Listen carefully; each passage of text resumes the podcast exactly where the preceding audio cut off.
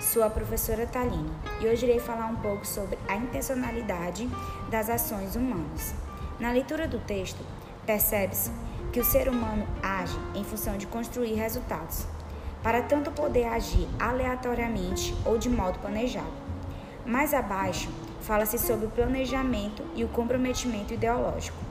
O ato de planejar é a atividade intencional pela qual se projetam fins e estabelecem meios para atingi-los.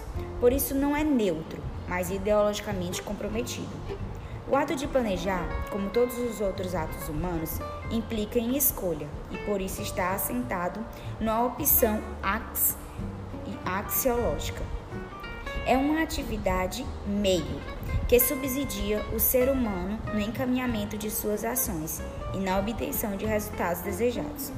O planejamento, como modo de prever a administração de recursos escassos, em síntese, o que se observa, seja nas publicações, no ensino, na prática, é que o planejamento tem sido visto como uma técnica neutra de prever a administração de recursos disponíveis mais eficientes possíveis.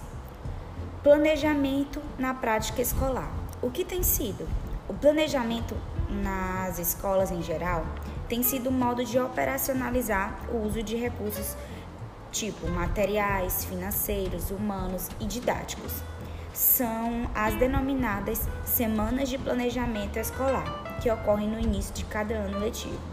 Planejamento curricular é uma tarefa multidisciplinar que tem por objetivo a organização de um sistema de relações lógicas e psicológicas é a previsão de todas as atividades que o educando realiza sob a orientação da escola.